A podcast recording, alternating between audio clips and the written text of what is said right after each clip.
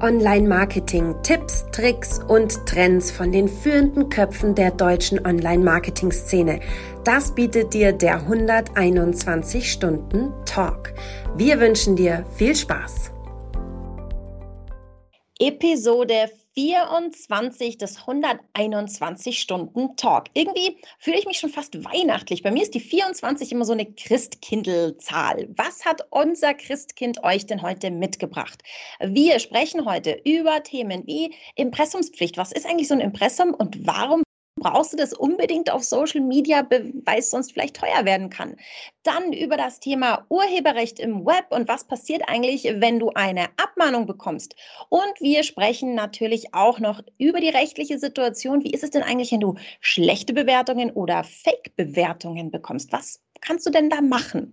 Und ganz zum Ende verrät unser heutiger Gast, was sind denn eigentlich so die allergrößten Stolpersteine im Digital Business? Also worauf solltest du wirklich aufpassen, wenn du im Online-Marketing digital unterwegs bist?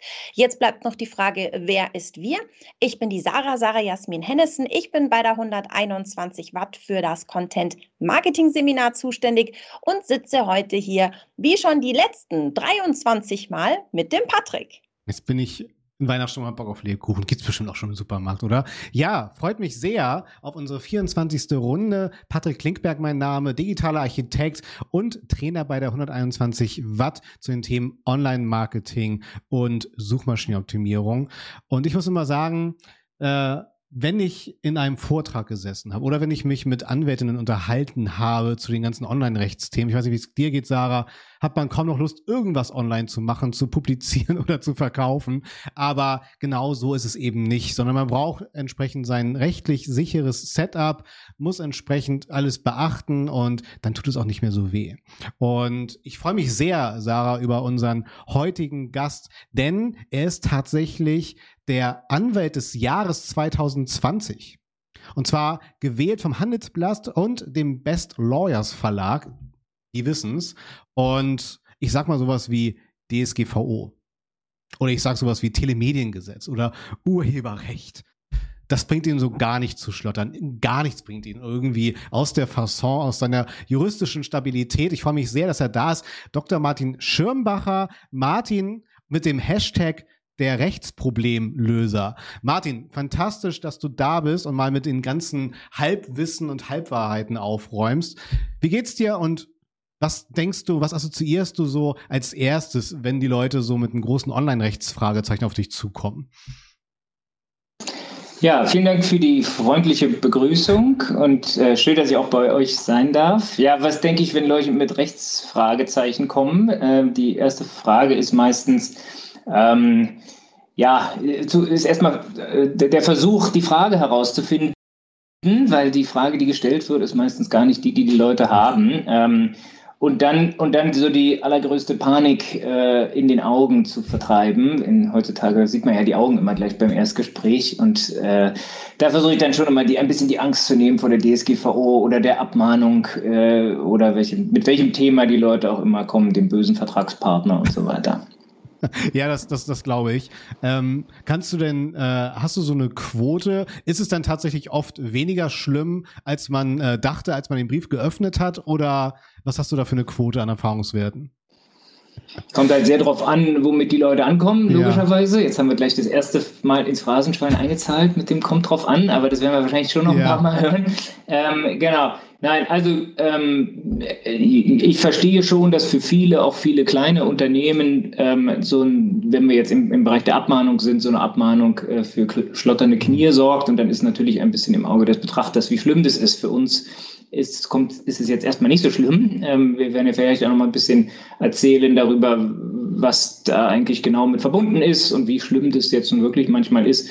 In aller Regel lassen sich die Dinge schon vernünftig lösen. Aber äh, ja, es gibt auch Fälle, wo, wo dann wirklich äh, es ein bisschen schwierig wird und man sich da sicherlich ein bisschen drum kümmern muss als derjenige, der dort betroffen ja, das ist. Glaube ich. Ich habe so meine eigene Regel, glaube ich, selbst äh, aufgesetzt. Äh, man ist kein Affiliate, wenn man nicht schon mal eine Unterlassungserklärung hatte. Aber vielleicht dazu auch später mehr, kann ich auch gern was zu erzählen. Aber wir fangen erstmal an mit was Soliden. Und äh, Sarah, Sachen Content Marketing bist du ja auch viel am Distribuieren über die sozialen Medien. Und ich muss immer noch sagen, wenn so ein neues Netzwerk wie Pinterest zum Beispiel aufgeploppt ist, da gab es gar keine Möglichkeit, erstmal ein Impressum zu hinterlegen. Und mit dem Thema hat sich auch E-Recht24 beschäftigt, und zwar, äh, wie man auf Facebook, Instagram, Pinterest und Co. tatsächlich eine vernünftige Impressumspflicht einhalten kann. Sarah, ist das, ist das bei dir ein Thema? Guckst du da so mit einem einen Auge drauf, damit äh, dein, deine Kunden auch ruhig schlafen können? Äh, ja, auf jeden Fall. Das hat jetzt bei mir so ein bisschen mit meiner Vergangenheit zu tun, weil ich äh, in dem Bereich halt in Sachen Content schon relativ viel auch mhm. unterwegs war. So diese ganzen, ich sag mal, Martin-Themen, die waren bei mir lange auf der Content-Agenda. Deswegen bin ich da recht firm. Aber also ich merke schon, dieses Thema Impressumspflicht ist so ein bisschen, ja, ja, ja, ja. Also das habe ich so das Gefühl, so im Social Media, das haben die noch nicht so ganz auf dem mhm. Schirm, die meisten. Man will so wertvollen Linkplatz, den man da hat, nicht so gerne hergeben. Ähm, wir haben noch ein anderes Thema später, das Thema Bildrechte. Und da merke ich, da brennt es den Leuten ganz häufig unter den mhm. Nägeln. Martin, wie ist es denn bei dir? Ähm, Impressumspflicht. Ähm, vielleicht magst du uns das allererstes mal abholen, ganz kurz so in zwei Sätzen. Was ist denn eigentlich dieses Impressum und äh, was ist eigentlich, was hat es mit der Impressumspflicht auf sich im Social Web? Sehr gerne. Also äh, es gibt, äh, du hast es ja im Intro schon gesagt, Patrick, das Telemediengesetz und es gibt den Paragraph 5 TMG ähm, und dort steht drin, dass jeder, der im Internet äh, oder der ein geschäftsmäßiges Telemedium betreibt, also eine geschäftsmäßige Website betreibt, ähm, ein Impressum vorhalten muss. Ja, wir sind alle gewöhnt, dass wir auf unseren Websites, auf unseren Unternehmens-Homepages äh, wie es früher hieß, ein Impressum brauchen. Da steht drin, wer wir sind, wie es unsere Handelsregisternummer ist und so weiter. Ähm, dient dazu, dass man weiß, wer der Anbieter ist. Ist auch keine deutsche äh, Erfindung, sondern ist europäisches Recht, gilt also von Portugal bis Schweden einheitlich, äh, dass man also dort bestimmte Angaben machen muss. Äh, ja, wir Anwälte müssen noch einen Haufen anderer Angaben machen, zum Beispiel, äh, was, wo wir unsere Berufsbezeichnung verliehen bekommen haben, dass da jetzt auch kein Zweifel bestehen kann und so weiter. Ähm, und das gilt äh, nicht nur für die eigene Website, sondern für jeden Space, den man selbst gestalten kann und der für den Nutzer so aussieht, als sei er von einem selbst. Ja, das ist jetzt etwas kompliziert formuliert, aber das soll heißen eben auch für meine Facebook-Page. Da ist eben nicht nur Facebook verantwortlich, sondern für den kleinen Bereich, den ich dort gestalte, äh, bin ich verantwortlich. Ähm, und, und ja, je größer dieser Spielraum ist, der jetzt über so eine kleine Visitenkarte vielleicht hinausgeht, umso eher muss ich dort tatsächlich ein äh, Impressum haben. Und für alle sozialen Netzwerke, wie ihr sie jetzt genannt habt, ähm, gilt eben diese Impressumspflicht. Jetzt haben wir nur so ein kleiner Tipp noch für euch, die ihr zuhört. Wir haben ja den 121 Stunden Newsletter. Wenn du dir jetzt denkst, oh wei, da habe ich ja total gepennt, das habe ich noch gar nicht mitgekriegt, ich will das jetzt auch haben. Lest euch mal in den Artikel rein, lest euch in den letzten Newsletter rein, denn ähm, da steht genau drin, wo ihr in den gängigsten Netzwerken einen Platz findet, um das Impressum unterzubringen. Aber ähm, Martin, was ist jetzt, wenn ich mir denke, ich spare mir den Ärger, was kann mir denn dann eigentlich passieren? Ja, also ähm, erstmal der Ärger, ich spare mir den Ärger im Sinne von, ich tue kein Impressum rein. Häufig ist es ja keine bewusste Entscheidung, sondern man hat halt einfach nicht dran gedacht. Ne? Äh, äh, da finde ich einen Satz, den ich in fast jedem äh, meiner Präsen zu diesem Thema drin habe. Äh, ja, Social Media Problem in the US uh, how to increase engagement rate, social media problem in Germany, where do I put the imprint? Ähm, und genauso und genauso ist es halt auch. Für mich existiert ein soziales Netzwerk nicht, bevor nicht irgendein Anwalt geschrieben hat, wo man da also das Impressum hinschreibt. Äh, früher hat das ungefähr zwei Tage Luft gebracht für ein neues Netzwerk. Bei Clubhouse äh, ja, war das noch am gleichen Tag, als der große Hype losbrach, äh, gab es schon die ersten Blogseiten, wo also man sehen kann, wo man also jetzt auch dort seine Impressumspflicht mehr schlecht als recht natürlich wie er es schon angekündigt hat, ähm, erfüllen kann. Ähm, Genau, also was passiert, wenn ich es nicht mache? Ja, dann ist es ein Wettbewerbsverstoß, weil ich eben Informationspflichten, die mir das äh, äh Gesetz vorgibt, nicht einhalte. Ähm, und äh, das ist ein Verstoß gegen das UWG und dann kann ich abgemahnt werden. Das da finde ich immer noch eine ganz eine wichtige Frage. Sorry, Patrick, jetzt bin ich dir gerade ins Wort gefallen. Ich finde es aber eine ganz eine wichtige Frage, bei der ich so mitbekomme, was viele da draußen nicht wissen. Äh, wer kann mich denn abmahnen? Kann jetzt irgendeiner kommen und sagen, so, querfeldein suche ich mir jetzt alle, die irgendwie mir nicht der Nase nachstehen und die suche ich jetzt raus und klapper die ab, ob die ein Impressum haben. Klappt das? Äh, äh, gute Frage, die, die, die ich gar nicht so selten beantworten muss. Das sind so die lästigen Anfragen, die man bekommt. Hallo, Herr Rechtsanwalt. Ähm, ich habe gesehen, der und da, äh, ja, der hat kein Impressum, bitte abmahnen. Äh, ja, ich hoffe, Sie verdienen gut daran. So ist ja so, ja, das kommt gar nicht so ganz so selten vor. Ähm, also so ist es nicht. Man mag auch fast sagen, Gott sei Dank nicht, äh, ja, sondern, sondern also auch Anwälte können nicht einfach losgehen, auch wenn es manchmal ein bisschen anders kolportiert wird äh, und, und Leute wild abmahnen, sondern ähm, abmahnen berechtigt sind äh, jetzt für den Impressumsverstoß in erster Linie Wettbewerber. Abmahnberechtigt sind allerdings auch, und da kommt auch der schlechte Ruf der Abmahnung her, äh, sogenannte Wettbewerbsvereine oder auch Abmahnvereine. Ja, im Influencer-Marketing zum Beispiel gibt es einen Verein, der sich auf die Fahnen geschrieben hat, der Verband Sozialer Wettbewerb, den es schon sehr, sehr lange gibt, ähm, ja, doch dafür recht in Ordnung unter den InfluencerInnen zu sorgen und äh, dafür eine ordentliche Werbekennzeichnung zu sorgen. Und der mahnt halt als Verband ab. Und das ist tatsächlich auch ähm, möglich, während, während jetzt äh, ja ich nicht hergehen kann und irgendwie, wenn ich nicht so ein Verein bin oder ein Wettbewerber desjenigen, der dort kein Impressum auf Facebook hat, äh, und dann da mit der Abmahnung losschlagen. Okay, schon mal gut zu wissen, der Nachbar, mit dem ich mich jetzt letzte Woche sozusagen angelegt habe, der kann nicht einfach hergehen und sagen, hallo Herr Anwalt, äh, mahnen Sie doch den mal ab, der, solange der kein Wettbewerber ist, richtig? Gut zu wissen. Korrekt. Okay. Korrekt, so ist es. So ist es. Und ähm, ja, es stimmt ja in vielem. Mein Vaters uralter Spruch ist, die beste deutsche Bauaufsicht ist dein Nachbar. Äh, ja, so ist es nicht ganz. Ähm, beim Datenschutz ist anders. Ne? Da kann man ja tatsächlich zur Behörde gehen und bei der Behörde anschwärzen, auch anonym. Äh, und die Behörde muss dann zusehen, äh, ob sie dagegen vorgeht oder nicht. Insofern äh, funktioniert das Baurecht auch im Internet. Ähm, aber nicht bei, der, bei dem einfachen Impressumsverstoß, jedenfalls nicht ohne weiteres. Ich komme gar nicht hinterher, mir die ganzen Sprüche als Zitate hier aufzuschreiben. Richtig gut. Ähm, ich, ich mag ja auch so die Entwicklung. Ne? Ich, ich habe immer Pinterest als Beispiel, dieses Impressumswahn, wie du den ja auch so schön äh, dann runtergebrochen hast auf den Spruch, wenn man so Amerika, Deutschland vergleicht. Und da war es dann tatsächlich so, okay, wir haben keinen Platz für ein Impressum. Und dann hat man halt immer äh, Arbeit geleistet und den aktuellen Pin auf Pinterest, also das aktuellst hochgeladene Foto, war halt immer das Impressum, was zu sehen war. Mittlerweile hat sich sich ja auch Pinterest weiterentwickelt. Sobald ich auf ein Unternehmensprofil stelle, bekomme ich ein extra Linkfeld, das dann halt einen Impressumsnachweis zulässt auf meine Webseite. Und Sarah, du hast ja auch von diesem wertvollen Linkplatz gesprochen, der verschwendet wird. Vielleicht sollten wir da auch nochmal aufklären. Denn da merke ich halt auch immer, wenn ich mich mit den äh, Menschen da draußen unterhalte und ihren Tätigkeiten auf Social Media, dass man halt immer noch dann den verschwendeten Link hat, weil man zum Beispiel dann vom Social Media Profil direkt auf die Unterseite des Impressums der Webseite verweist. Martin, wie ist da jetzt tatsächlich der aktuelle Stand? Wie viele Klicks brauche ich tatsächlich hin zu einem Impressum von einem Angebot auf Social Media zum Beispiel? Also ähm, der Bundesgerichtshof hat mal gesagt, zwei two clicks away, also wahrscheinlich auf Deutsch gesagt, aber zwei Klicks weg äh, ist in Ordnung, ähm, für, äh, um ins Impressum zu kommen. Gemünzt war das damals für die eigene Website. Man konnte sozusagen, die Idee war, wenn ich auf die Startseite gehe und dann ins, von dort gibt es einen Link zu Kontakt oder Impressum, dann reicht es aus. Ähm, Jedenfalls das reicht aus. Ich würde sogar noch einen Schritt weiter gehen und sagen, also äh, eigentlich sagt in der Vorschrift steht ja nichts von zwei Klicks. Ja, in der Vorschrift steht, es muss irgendwie leicht erreichbar und auffindbar sein. Ähm, äh, ja, das heißt, es, ich sage den Mandanten, insbesondere wenn sie so ein bisschen Schwierigkeiten haben, das damit in zwei Klicks umzusetzen.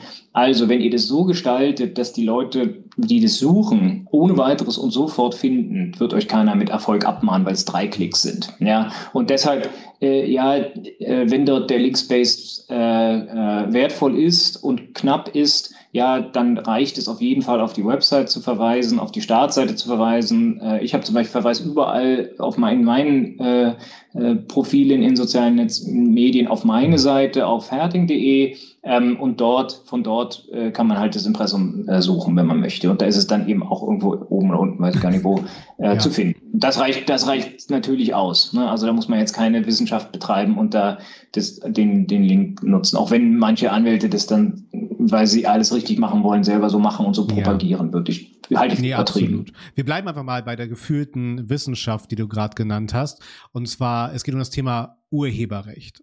Auch hier hat äh, Erich24 was beigetragen für unseren 121 Stunden Newsletter und zwar Hilfe. Was muss ich bei einer Abmahnung tun? Vielleicht, äh, Sarah, du spielst immer so schön äh, Glossar mit unseren Gästinnen. Urheberrecht. Hatte ich erst letztens wieder Diskussion, auch mit meinen Studentinnen, äh, wie übertrage ich denn mein Urheberrecht? Was kostet denn das? Ne? Und was sind eigentlich Nutzungsrechte im Vergleich zum Urheberrecht? Kann ich das Urheberrecht überhaupt abgeben? Könntest du uns da auch einmal kurz abholen, aufschlauen? Ja, also ich versuche es jetzt mal und der Martin korrigiert mich. Ähm, das Urheberrecht kann ich ganz grundsätzlich schon mal nicht Aha. abgeben. Das ist immer bei demjenigen, der das mhm. Bild gemacht hat. Aber das ist nicht so schlimm, weil wenn ich jetzt zum Beispiel Fotograf bin, kann ich an ein Bildportal, wir kennen sie alle, Bildportale, wo ich äh, was kaufen kann, kann ich das Nutzungsrecht übertragen, kann denen quasi das Recht übertragen, ähm, die Nutzungsrechte weiterzugeben, zu mhm. lizenzieren.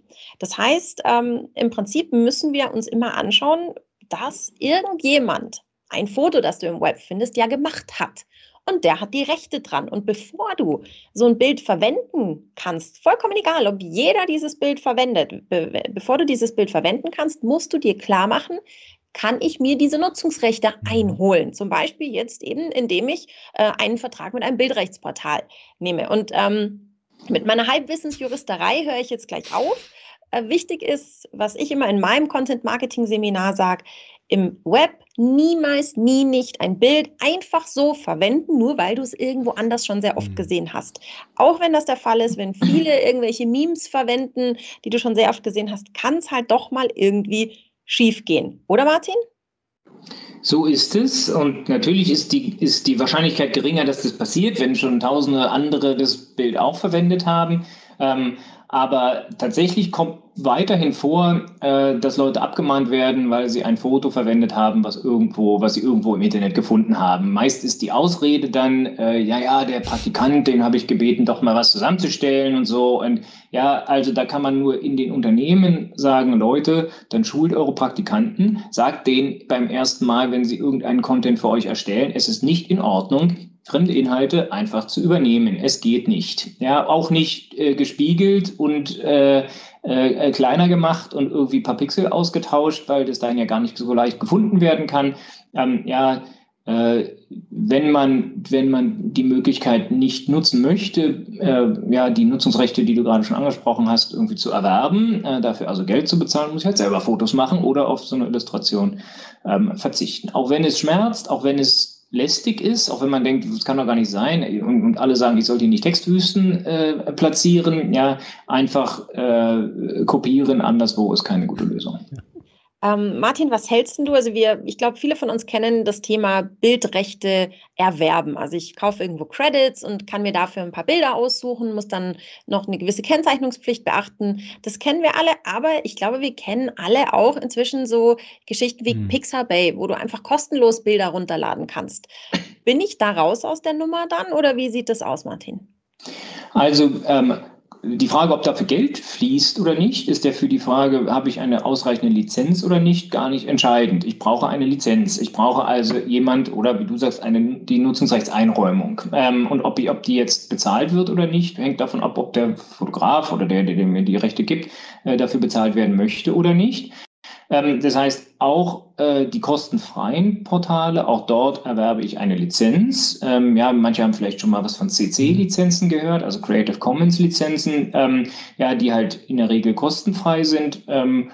Ähm, aber auch dort muss ich mich an die Lizenzbedingungen halten. Das heißt, auch dort ähm, äh, muss ich, wenn, wenn es heißt, ich muss dann da in Schriftgröße 11 äh, den Namen des Fotografen nennen, dann muss ich das genauso machen. Der kann mir, unter welchen Bedingungen er möchte, äh, die Rechte einräumen. Ne? Und so muss ich mich eben an die jeweilige äh, Lizenz dort halten und dafür sorgen, dass ich sie einhalte. Zweiter Fallstrick, wofür wir nun alle nicht gefeit sind, ist, wir wissen ja nicht, ob tatsächlich die Fotografen oder Rechteinhaber die Bilder hochgeladen haben bei Pixabay und Konsorten. Äh, und es ist leider in der Vergangenheit vorgekommen, dass dort äh, naja, die rechte Kette nicht mehr vollständig nachweisbar war, sagen wir mal so. Das heißt, nicht so ganz klar war, wer da jetzt eigentlich die Bilder hochgeladen hat und dann äh, die wahren Fotografen kamen und sagen, nö, nö, wie kommst du dazu, äh, ja, dich da auf irgendwie Pixabay oder auf sonst wen zu berufen? Äh, ich habe denen jedenfalls nicht das Recht eingeräumt, die Rechte einzuräumen. Und dann bin ich auch dran.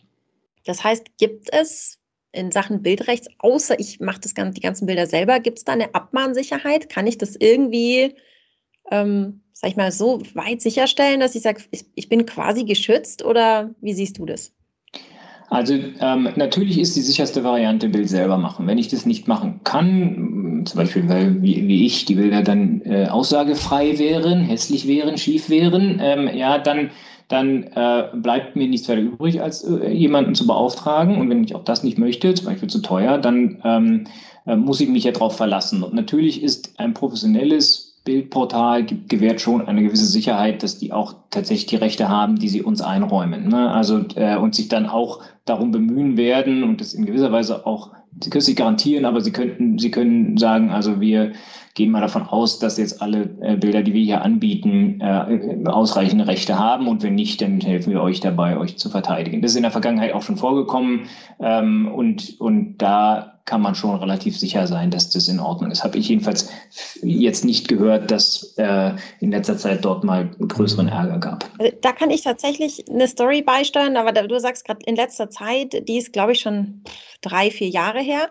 Und zwar haben wir bei einem damals deutschen Bildportal, das es heute nicht mehr so gibt, das gibt es nicht mehr, ähm, Bildrechte erworben und haben äh, die, äh, Bild, das Bild verwendet und laut den Lizenzbedingungen entsprechend auch gekennzeichnet. Jetzt kam eine Abmahnung bei mir auf den Tisch. Mein Chef legt mir damals die Abmahnung und sagt, du Sarah, schau doch mal. Ähm, wir haben vorher schon mal von diesen Abmahnanwälten gesprochen. Also es war nicht die erste Abmahnung, die auf meinem Tisch gelandet ist. Die erste, die kam, war ähm, für ein Bild und noch eine Kopie von unserem Impressum dabei und wir hätten vergessen, ähm, die, den Bildautor im Impressum zu nennen. Ich habe dann nur einen Textmarker genommen, habe den Bildautor angemarkert und wir haben das dem Anwalt so zurückgeschickt. Da kam nie wieder was. So, da stand es ja, wir haben es nicht vergessen. Der, An der Anwalt, der hatte das damals halt einfach nicht ordentlich geprüft. Dann kam, wie gesagt, die, jene zweite. Ich dachte, das wäre wahrscheinlich sozusagen quasi die Kopie der ersten, genau das gleiche. Ich wieder, nee, alles, alles fein. Wir haben die Bild, das Bild so benannt, wie es äh, gedacht war und haben eben das Ganze dann dem Anwalt übergeben und gesagt, nee, also wir haben es gecheckt, wir haben die Lizenzbedingungen beachtet und dachten eigentlich, wir sind raus aus der Nummer. Das Thema ist erledigt. Wir haben für das Bild bezahlt, wir haben die Lizenzbedingungen beachtet, fertig. Ähm, Kurzversion des Ganzen, wir sind dann in München vor Gericht gelandet und der Richter hat dann letztlich gesagt, naja, das mag schon sein, dass wir uns an die äh, Lizenzbedingungen gehalten haben, aber die Lizenzbedingungen des ähm, äh, dieses Bildrechtsportals entsprechen nicht gültigen Rechtsstandards und eine solche AGB und solche Lizenzbedingungen können das nicht unter also überschreiben. Was war das Problem? Diese Lizenzbedingungen haben vorgesehen, dass wir das Bild ausschließlich im Impressum dem Bildautor zuschreiben. Jetzt hat es aber keine Verbindung vom Impressum zum Bild direkt gegeben. Also du hast quasi äh, im, im, Impressum eine Liste an Bildautoren gehabt, wusstest aber nicht genau, zu, bei welchem Artikel kommt das Bild denn jetzt eigentlich vor.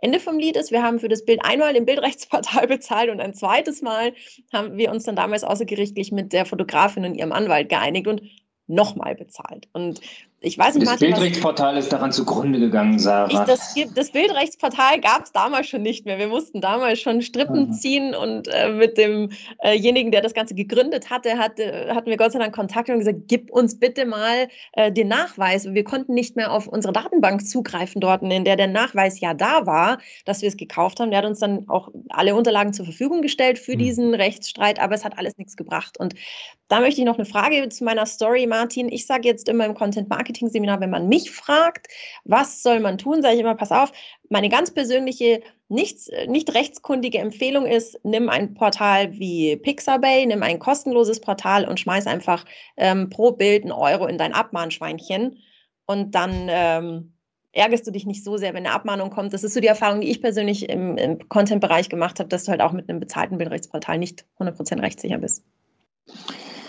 Okay, äh, ja, da kommt jetzt ein bisschen darauf an, wie groß das Abmahnschweinchen ist und, und wie, wie, wie viele Bilder du verwendest, ob das ausreicht. Äh, also, ähm, naja, wenn du wirklich zu einem eigenen Anwalt gehst, ja, dann, dann brauchst du schon 1500 Bilder, äh, äh, bis die erste Abmahnung kommt. Ähm, also ja, die Abmahnkosten sind ja immer das, was so ein bisschen im, im Vordergrund steht. Ähm, eigentlich geht es ja so ein bisschen um was anderes bei der Abmahnung, geht ja gar nicht so sehr um die Kosten, ähm, sondern um diese Unterlassungserklärung, Patrick auch schon erwähnt hat, also dass man sich verpflichtet ist, in Zukunft nicht mehr zu machen, dieses Bild dann eben nicht mehr zu verwenden und wenn man es doch macht, dann die dicke Vertragsstrafe zu zahlen.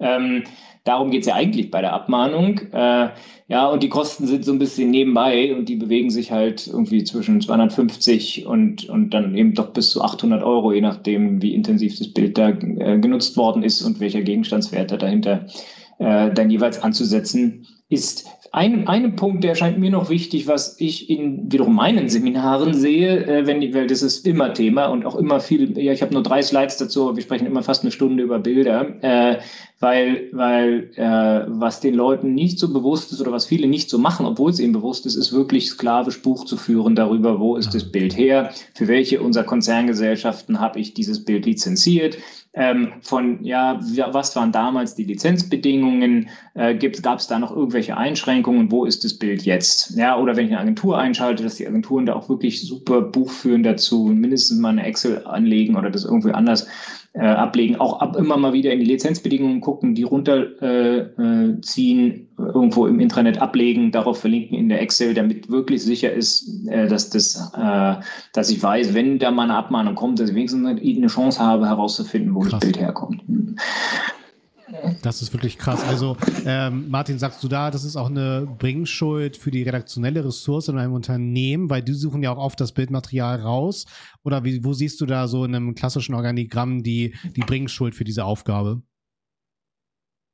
Absolut. Derjenige, der die Bilder äh, auf die Website holt, derjenige, der die Bilder aussucht, der muss auch dafür sorgen, dass die rechtlichen Voraussetzungen eingehalten sind und der muss äh, ja, der muss das mhm. auch wissen äh, und sich dessen bewusst sein. Ja, also wenn der Fall zur Rechtsabteilung geht, die sich damit vielleicht auskennt oder in, in vielen äh, KMUs ja. ja nicht einmal, weil ja. die ja ganz andere Sorgen haben, äh, ja, äh, dann ist zu spät. Die, ihr Online-Marketer müsst wissen, äh, dass ihr Bilder nicht klauen dürft und wenn ihr sie irgendwo kauft, äh, ja, dass ihr in der Lage seid und auch noch eure Nachfolgerin ja. in der Lage ist, äh, äh, sozusagen zu zeigen, wo denn eigentlich die, das Bild irgendwann mal herkam und warum wir meinen, dass, dass das auf unserer Website äh, ähm, sein mhm. darf. Ja, äh, letzte, letzte kurze Anekdote vielleicht dazu. Äh, auch ein Thema bei, äh, wenn Online-Shops verkauft werden. Ja, dann sind die, die Bilder alle für in, in Unternehmen A und dann wird aber nicht in einem Share-Deal das ganze Unternehmen veräußert, sondern man kauft den Online-Shop raus mit allem, was dazugehört.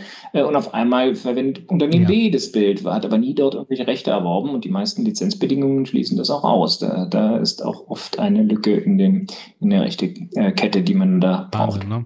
Und das Ganze geht auch weiter, also nicht nur auf unseren eigenen Webseiten, Online-Shops, sondern wo es halt auch heiß hergeht, ist so das Thema Reviews da draußen.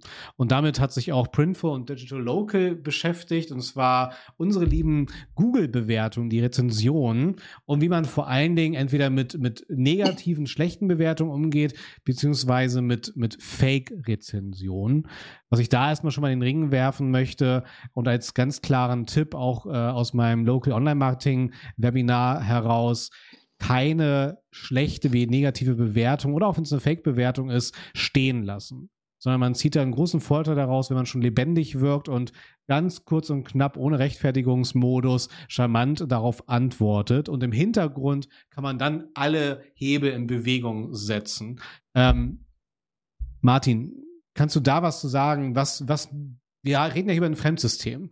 Und Google Places, dann Google Local und jetzt Google My Business hat sich auch sehr stark weiterentwickelt, was dort auch die Geschwindigkeit solcher Vetos angeht. Wirst du damit oft konfrontiert? Ich Gott sei Dank nicht, aber wir haben tatsächlich einen Kollegen, äh, der in dem Litigation-Team, also die sich jetzt da äh, damit beschäftigen, Gerichtsverfahren zu führen, was ich ja fast gar nicht mehr mache, ähm, ja, der hat tatsächlich viele solcher Fälle. Äh, ja, die, diese im Online-Marketing äh, haben wir dann, oder ja, du sprichst von Google, aber Yameda ja. ist noch die viel größere äh, äh, Katastrophe. Ja, wenn ich Arzt bin, da reichen drei, vier schlechte Bewertungen und die Leute kommen selbst zu, äh, nicht mehr zu mir. Dann habe ich nur noch die Omis, ja, die irgendwie nicht mehr, äh, die nicht bei Google gucken, obwohl die vielleicht unberechtigt sind. Ähm, äh, ja, also und, und da ja auch noch der Zusammenhang mit dem gesamten ja. Geschäftsmodell der Plattform ähm, äh, ein bisschen problematisch ist, dann da eben Leute gelistet werden, die ein Profil haben, mehr oder weniger egal, welche Bewertungen da auftauchen und so weiter. Also ähm, damit, damit haben Anwälte, sag ich mal etwas abstrakter, äh, tatsächlich sehr viel, äh, sehr viel zu tun in allen möglichen Fallgestaltungen. Was habe ich denn so für Möglichkeiten? Ich denke zum Beispiel jetzt auch ans Thema Recruiting. Also bei Google gibt es ja inzwischen Prozesse, die ich, wenn's so, wenn, ich, wenn diese Fake-Bewertungen gewisse Kriterien erfüllen, die ich so anstoßen kann. Wie ist es denn, äh, keine Ahnung jetzt, ja, wie du gesagt hast, bei Yameda, Kununu Recruiting, da ist es ja auch übel. Jemand ist nicht mehr im Unternehmen, aus welchem Grund auch immer, und vielleicht war der Abschied nicht so, wie er sich das vorgestellt hat und denkt sich, da trete ich jetzt nochmal nach. Das kann natürlich ein Riesenproblem werden. Wie, was rätst du jemandem, wenn er, wenn er zu dir kommt und sagt, hey, ähm, ich schaue aus, als wäre ich der größte Sklaventreiber, bloß weil die Mitarbeiterin oder der Mitarbeiter sich das nicht gefallen lassen wollte, dass wir den Arbeitsvertrag aus berechtigtem hm. Grunde unserer Meinung nach beendet haben. Oder ein Auslaufen haben lassen. Ne? Also brauche ich ja nicht mal einen Grund bei manchen Konstellationen. Also äh, ja, also ähm, äh, vielleicht ganz kleiner Ausflug in die Theorie, aber sie hilft vielleicht, um das auch alles einzuordnen, weil Google macht natürlich, was Google immer macht, äh, äh, stülpt und auch Facebook macht, stülpt seine Richtlinien drüber und richtet sich nur nach den Richtlinien. Ähm, die deutschen Gerichte schauen aber vor allem, jetzt bei Google wie Facebook, die schaffen es dann schon noch, dass dann auch auf die Richtlinien geschaut werden, aber äh, schauen natürlich aufs Gesetz. Ähm, und da muss ich, äh, da steht natürlich ganz oben die Meinungsäußerungsfreiheit. Das ist auch richtig so, dass jeder von uns sich seine, seine Meinung äh, äh haben darf und sie auch äußern darf. Äh, und solange wie ich dort die Grenze, juristisch heißt es zur Schmähkritik, nicht überschreite, also äh, darf ich meine Meinung sagen. Ja, und da, da darf man auch mal derbe werden, Halsabschneider. Ja, da könnten wir jetzt die ganze Rechtsprechung durchgehen, da hätten wir anderthalb Stunden noch zu tun äh, äh, mit lustigen Ausdrücken, die, wo die Gerichte gesagt haben, nee, das ist jetzt noch keine Beleidigung, äh, ja, oder Betrüger, ähm, ja, ist jetzt äh, ja, kann man schon mal, wenn man sich da jetzt auf den Schlips getreten fühlt, jetzt vielleicht nicht im, äh, äh, bei einem Jobportal, aber, aber ja, in den eBay, eBay Kleinanzeigen, äh, ja, kann dann schon mal sein, dass man da nicht sagen will, der hätte ja betrogen aber ja, das sei irgendwie die Leistung, die Beschreibung sei ja nicht so doll gewesen, Betrüger. Ja, also Meinungs äh, gegen, gegen Meinungsäußerungen kann man schwer vorgehen. Ähm, wogegen man vorgehen kann, ist, wenn es beleidigend ist, ne, also was ja auch in den Google-Richtlinien drin ist, ne, wenn es jetzt also äh, dort ausfallend wird und äh, äh, ja, Belästigung, Diskriminierung und so weiter, gegen solche Sachen kann man vorgehen mit Erfolg. Äh, und man kann vorgehen gegen falsche Tatsachenbehauptungen. Und viele der ähm, äh, Rezensionen und Bewertungen, gegen die man vorgehen kann, basieren darauf, dass dort einfach was Falsches behauptet wird. Ne? Also äh, und, und in vielen Bewertungen steckt ja jedenfalls mal drin, dass man die Leistung in Anspruch genommen hat. Also äh, schlechter äh, ja, hat mir, hat Zahnarzt jetzt, ja, hat mir die Krone versaut. So, da steckt erstens drin, ich war bei diesem Arzt. Wenn es jetzt aber eine Fake-Bewertung ist und das ein Konkurrent gepostet hat oder eine Agentur gepostet hat, die gar nicht da war, dann kann man schon auf, allein aufgrund der, dieser Basis sagen, ja, also äh, ja, der hat ja bei uns gar nicht kein, nichts in Anspruch genommen. Haben wir übrigens auch bei unserer Kanzlei. Äh, ich habe jetzt gar nicht geguckt, wir haben auch ab und zu mal mit schlechten Bewertungen zu kämpfen, weil wir ähm, relativ oder Teile von unserer Kanzlei relativ laut äh, sind bei denen, die, die von den Corona-Maßnahmen betroffen sind, Gastronomen und die auch vertreten haben. Da hat man natürlich in Zeiten wie diesen nicht nur Freunde, wenn man schafft, dass irgendwelche Ausgangssperren außer Kraft gesetzt werden oder Leute keine Masken tragen müssen oder, oder, oder nur von dann und dann. Ja, und dann kriegt man dann irgendwie eine Ein-Stern-Bewertung von Leuten, die uns gar nicht kennen, die nichts mit uns zu tun haben, wo dann sich aber aus der Bewertung schon ergibt, dass die halt ja, haten, irgendwie insgesamt das nicht gut finden, aber jetzt keine Mandanten waren. Ne, da kann man dann schon aufgrund dieser Basis, aufgrund dieser falschen Tatsachenbehauptung, äh, die da drin steckt, nämlich, dass sie bei uns Mandant waren, sonst müssten sie uns ja nicht bewerten, ähm, gegen diese Bewertungen vorgehen. Okay. Ja, ansonsten bei Google selber hast du ja so einen kleinen Katalog, ne? Wenn du gegen die Richtlinien verstößt, das kannst du melden. Und du hast auch mittlerweile dann die Möglichkeit, dass du ein Formular hast, um halt rechts, äh, erste Rechtsschritte dann tatsächlich zu tätigen. Das ist so das, was Google anbietet. Wie gesagt, ansonsten mein ganz klarer Tipp, auf jeden Fall nicht so stehen lassen. Holt euch die Google My Business App, um halt auch am Wochenende reagieren zu können, weil jede Stunde, die es dort steht, äh, ist halt geschäftsschädigend, kann geschäftsschädigend sein. Und ja, Martin, komplett, ne? Yameda und andere Bewertungsplattformen haben da einfach einen riesen Einfluss, können einen riesen Einfluss haben. Von daher ganz heikles Thema dann tatsächlich. Aber ja. Wie würdet, das vielleicht eine Frage noch, was würdet ihr sagen, ähm, wann ist es ratsam, da wirklich rechtlich vorzugehen? Weil das, das, diese Frage habe ich tatsächlich dann häufiger, auch in den Seminaren, dass dann äh, ja alle sich einig sind, es geht nicht. Und möglicherweise kann man auch sagen, es ist eine falsche Tatsachenbehauptung oder sogar äh, eine Beleidigung. Aber der Rat der Experten dann halt häufig ist, naja, also du wirst, du kommst dann hier auch schnell in so einen Zensurvorwurf, wenn es dann publik wird und du dann dagegen klagst, dass du dann hier so ein bisschen Streisand-effektmäßig eher den gegenteiligen Effekt hast.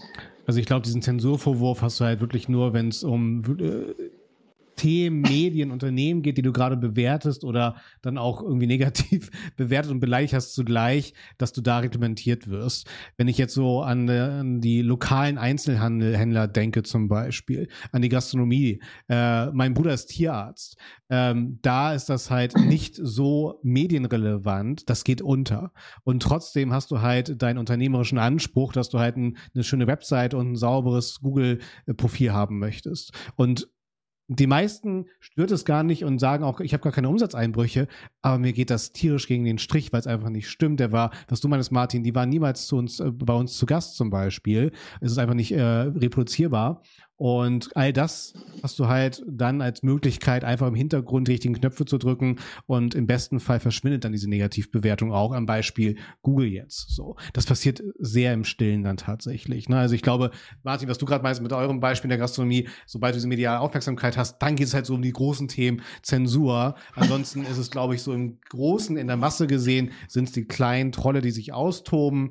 Die sollte man nicht füttern, sondern einfach still im Hintergrund dann halt hinterher aufräumen und trotzdem psychologisch ganz spannend. Man sollte auf jeden Fall darauf antworten, weil das hat dann nämlich tatsächlich, wenn man konstruktiv, kurz charmant darauf antwortet, keine negative Strahlkraft auf meinen Geschäftsbetrieb dann tatsächlich.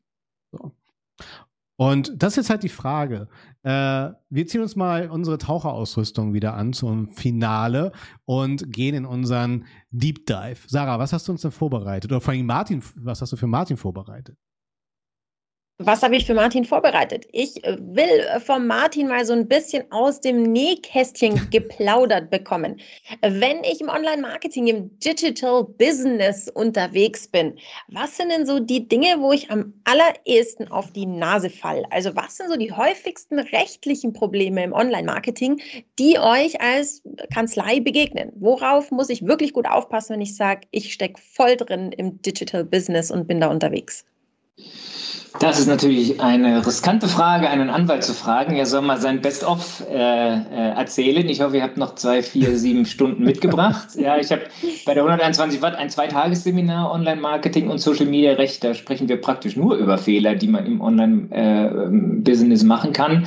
Ähm, es kommt drauf an, ich habe schon angekündigt, kommt drauf an, kommt noch ein paar Mal. Immerhin hier haben wir es noch einmal. Natürlich der Schwerpunkt eures des jeweiligen Businesses. Ne? Also äh, wenn man sich so ein bisschen orientiert daran, was machen die Leute, also erstmal auf der eigenen Website sind die, ist, ist, haben wir über das Hauptthema schon gesprochen, äh, nämlich Probleme mit den Fotos. Ne? Äh, das ist das eine. Dann äh, veraltete Datenschutzerklärungen. Ja, ich habe irgendwann mal äh, eine Datenschutzerklärung mir erstellen lassen, habe gefunden, das war aber teuer Geld, hier 1000 Euro hat der kassiert damals, äh, ja, und fasst die dann nie wieder an. Ein, die Datenschutzerklärung ist ein lebendes Dokument, muss sich immer wieder anpassen äh, und und wenn ich ein neues Tool auf der Website einsetze, muss es sich in der Datenschutzerklärung wiederfinden. Gleiche mit dem Cookie-Banner. Ja, jetzt haben alle irgendwie gehört, okay, Cookie-Banner, jetzt nehmen sie irgendwie äh, User-Centric oder äh, Ball-Labs haben da irgendwas sich zusammenbauen lassen und gucken nicht ein einziges Mal, ob es überhaupt funktioniert. Ja, wie, wie oft sehen wir in den Audits, dass diese mhm. Cookies trotzdem gesetzt werden? Also das ist mal sind so die drei Sachen, die wir auf der eigenen Website sehen. In Social Media haben wir gesprochen über Impressum